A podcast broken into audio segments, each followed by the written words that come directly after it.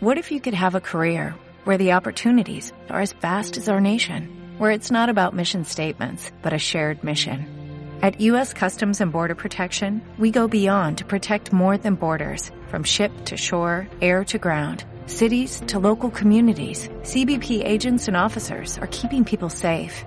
Join U.S. Customs and Border Protection and go beyond for something far greater than yourself. Learn more at cbp.gov/careers.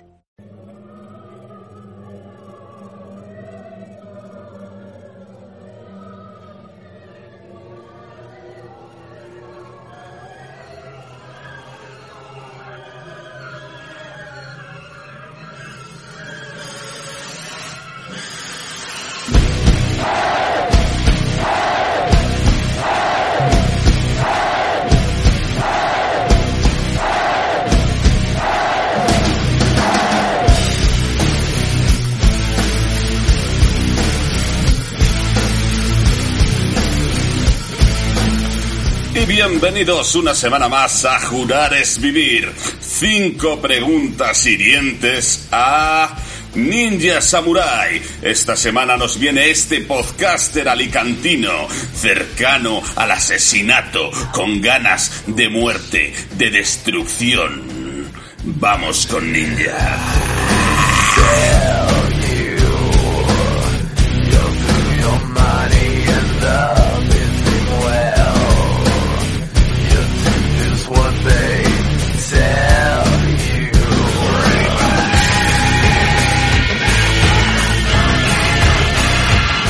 Arrancamos con la 1. Ninja, tus éxitos como podcaster se resumen en un acoso sexual a tu compañero Pedrito Spiz con final feliz y también en poder sacar de la depresión a tu amigo Sother Kicks para que haga algo de una puta vez.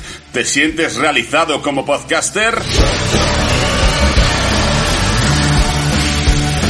No, lo del acoso infligido a Pedrito se lo merece y que se joda. Teniendo en cuenta que toca aguantarlo en el trabajo, e incluso que una vez me pegó una venerea en un ojo por guarro, cerdo y asqueroso, sin lugar a dudas me quedé corto en el acoso que le hice, ya que no se suicidó. Mira, piensa esto. Si cuando me pegó a mí, a mí ya varios clientes más, ¿eh? La puta venerea esa de, de- del ojo. Simplemente por tocar por un segundo algo que manoseó el gorrino este.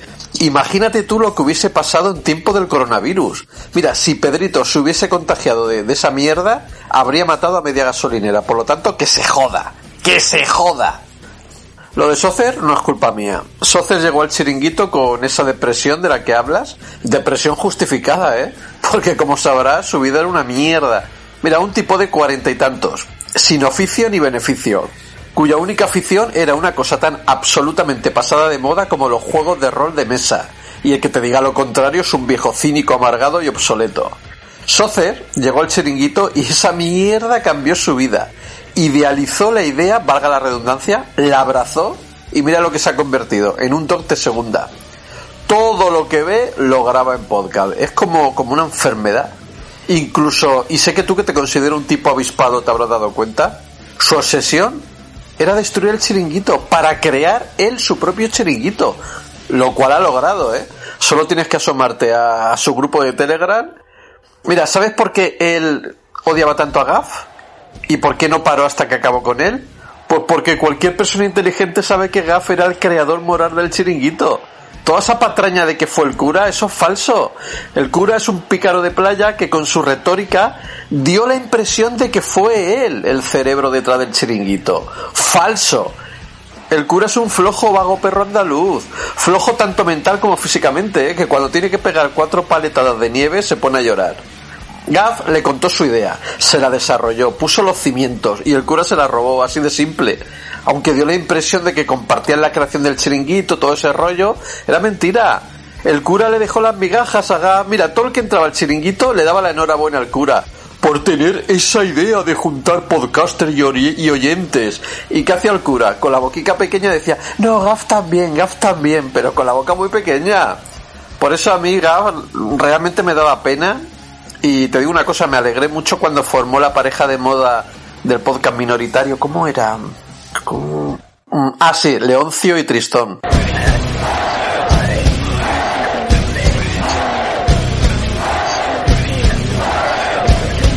Vamos con la 2. El tren de la carne supuso un antes y un después en tu vida.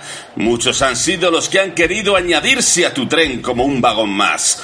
¿Cómo y cuándo descubriste esa fantasía anal?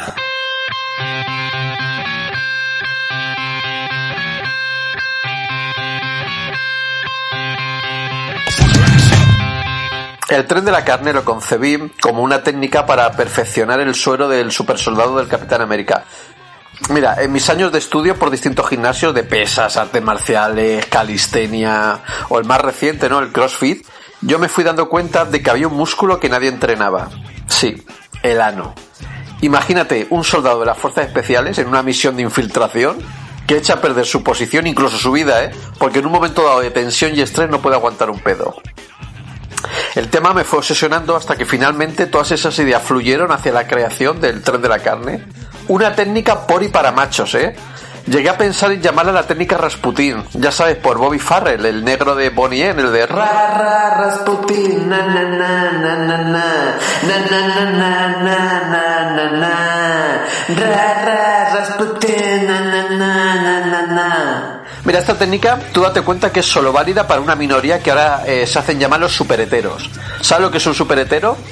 Es un hetero Mira, un hetero normal, para no ser calificado de políticamente incorrecto, si una noche de fiesta acaba en la cama con una tía que al desnudarse resulta que es una taraní, con la espalda llena de pelo y más cipote que él, el hetero por buenista debe amorrarse, si no, es calificado de homófobo. Entonces los superheteros son una minoría que solo les gustan las mujeres de verdad. Por lo tanto, pueden decir no al travesti sin ser descalificados. Es más, creo que este grupo, los superheteros, incluso han mandado una solicitud para participar en el desfile del orgullo gay, por ser una minoría. Esto es verdad, ¿eh? Y, pero bueno, volviendo al tema. ¿Sabes que el tren de la carne tenía una segunda parte, una especie de ritual contra los intentos de sabotaje? Pues mira, como el tren de la carne solo es apto para machos, ¿no? estos que te he dicho, los superheteros, un sarasón no puede participar porque al tener los muelles del orto hechos mierda, no tiene la capacidad de tirar del tren, ¿no? Sí, ya sé lo que estás pensando. A no ser que se pongan como último vagón. Putos listillos. Por lo tanto, el tren de la carne disponía de un mecanismo de seguridad. En un momento dado, el maquinista, que siempre debe ser un superhetero de confianza, va girando, girando, girando, como para dar la vuelta, ¿no? Pero va cerrando, se va cerrando, cerrando, hasta que engancha con el último vagón. ¿Qué? ¿Cómo lo ves? Ingenioso, ¿eh? Mira, en ese momento, si el último vagón no puede sostener el peso del tren, si no puede cerrar el enganche, ¿no? El ojete, coño. Si no puede ejercer fuerza, apretar y aguantarlo, es porque es un estafador, una puta limaña que quiere abusar del tren. Es como si hubiese venido a violarnos a todos. Bueno, a violarlos a todos. Em, un ser. Un ser vicioso y despreciable. De todas formas, también te digo que como siempre puede puede haber un momento de nervios que le da al tío y entonces se le da una oportunidad para apretar, ¿no? La locomotora en un momento dado, ¿no? Cuando ve que, que, va a quedar suelto, le grita que apriete. Y la voz va corriendo de vagón en vagón hasta que al final acaba todo el tren gritando, engancha, engancha, engancha. Si después de esto no puede hacerlo, viene el castigo. ¿Por qué un castigo? Para que no vuelva a intentarlo, para que corra la voz y ningún bojarrón piense que puede violar a un superhetero sin consecuencia. Ahora, ¿cuál es el castigo? Mira, de pronto se desenganchan todos los vagones, rodean al degenerado, agarrando los miembros erectos como si fuesen cachiporras, ¿no? cada uno su miembro, ¿eh? Aquí mariconadas las justas. Bueno, pues cada vagón con su pija en la mano, pues cagan a golpes al, al indecente. Y esta parte, si te das cuenta, tuve que omitirla en la lata porque el chiringuito ya sabes que era un sitio, bueno, y seguirá siendo un sitio para rojos y maricones. Y a través de su prisma de buenismo y copito de nievismo, me habrían acusado de homófobo, que luego al tiempo pensé, que si este mecanismo, en lugar de decir que era un detector de sarasones, hubiese dicho que era un detector de curas, vamos, me habrían hecho palmas hasta con las orejas. Pero no caí, no caí.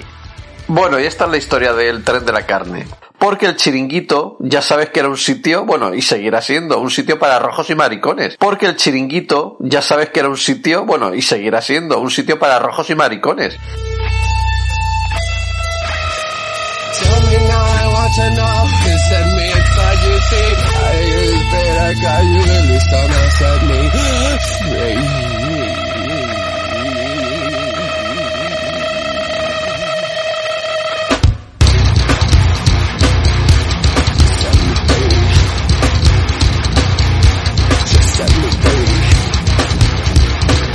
Continuamos con la pregunta número 3. Tus influencias en el podcasting son el Runas y el Sune. Dicen que lo que te gusta del Runas es que es muy humilde, mientras que del Sune lo que más te gusta es que es negro. Cuéntanos sobre estas filias.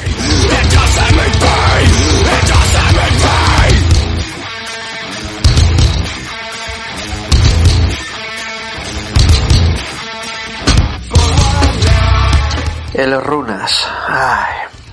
Mira, el Runas fue uno de los primeros que yo escuché algo.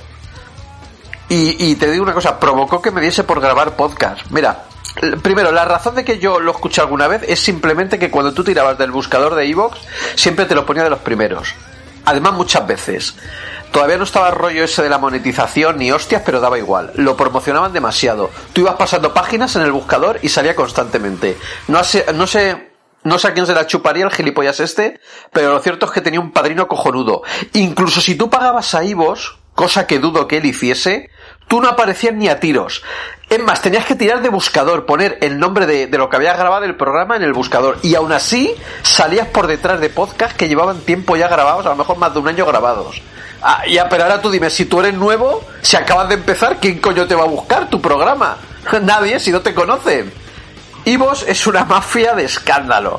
Pero bueno, el caso es que al principio oí algo de ellos, también de, los más conocidos, ¿no? Carne de Videoclub, Luces en el Horizonte, Apocalipsis Friki y otros, ¿no? Y había una cosa que pasaba que a mí me cabreaba mucho.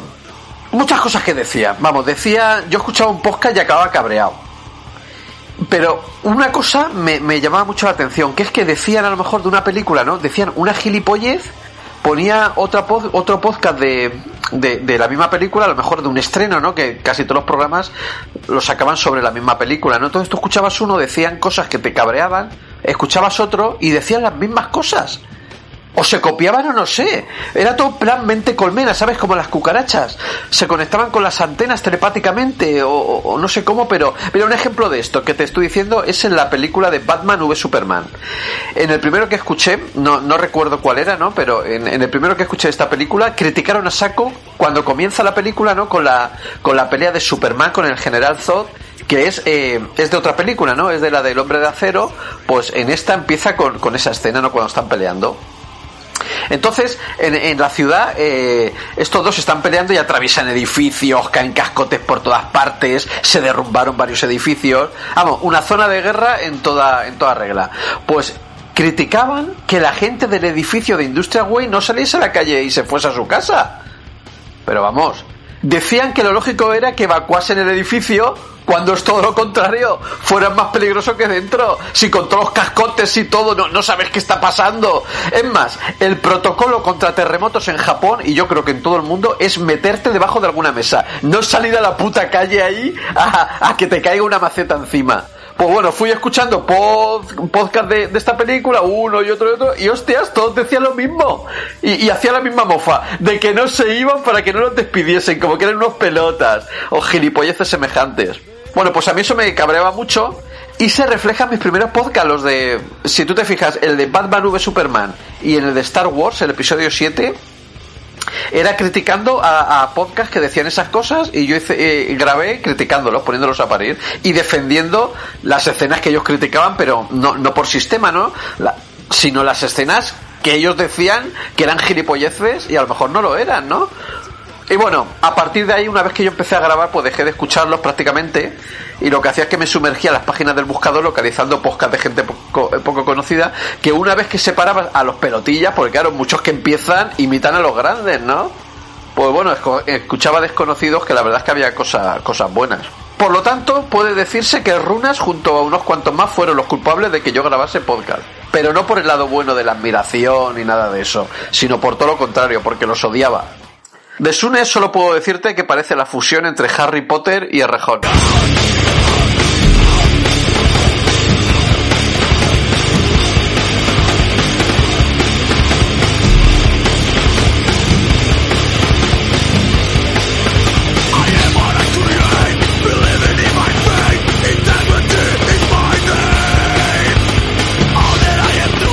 Vamos con la cuarta.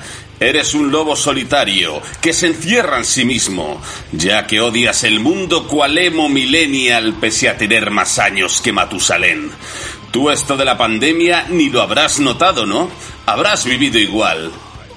Dices lo de los emos como si yo me hubiese copiado de ellos. Toda la lógica apunta a que han sido ellos los que se han copiado de mí. Yo estaba cabreado cuando esos hijos de mil putas iban en pañales. Y lo de la pandemia, bueno, lo he notado bastante por dos cosas más que nada. Mira, la primera porque la gente se ha vuelto más gilipollas que de costumbre, lo cual creía que era imposible, y tú que trabajas de cara al público me darás la razón. Y la segunda porque, igual que me pasó con lo del 94, lo del 2000, el 2006 y el 2012, pensaba que por fin todo se iba a, ir a la mierda, que iba a acabarse el sufrimiento, y nada, nada, todo sigue igual.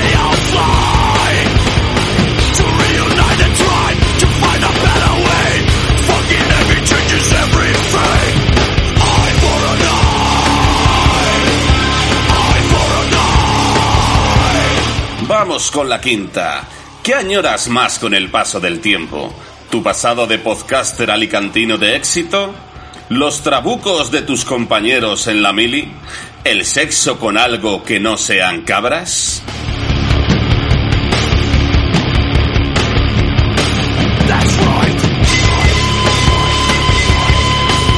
De esas tres cosas, realmente no añoro ninguna, ¿eh? Pero si tuviese que elegir una o me cortan la pija, elegiría la tercera.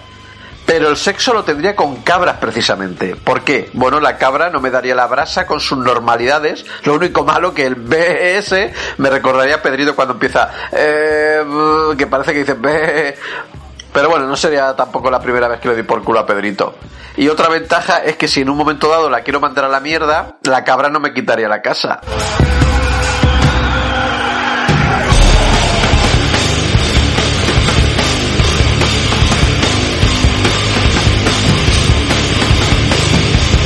Enhorabuena, ninja, has superado el reto. Puedes despedirte insultando o cagándote en lo que quieras. Y además, pedir una canción para cerrar el programa. Adelante, ninja. Mira, no tengo la necesidad de insultarte porque yo no odio por sistema ni por modas. No soy un gilipollas de esos que son haters profesionales. Yo odio cuando tengo motivos y créeme que el mundo me da de sobra a lo largo del día como para no tener la necesidad de insultar gratuitamente a nadie. Si eso, como me caes bien, te puedo desear placer, así que vete a tomar por el culo. La canción que quiero es Die Bomb Bam Bar Fuck de Dop. Hasta la próxima.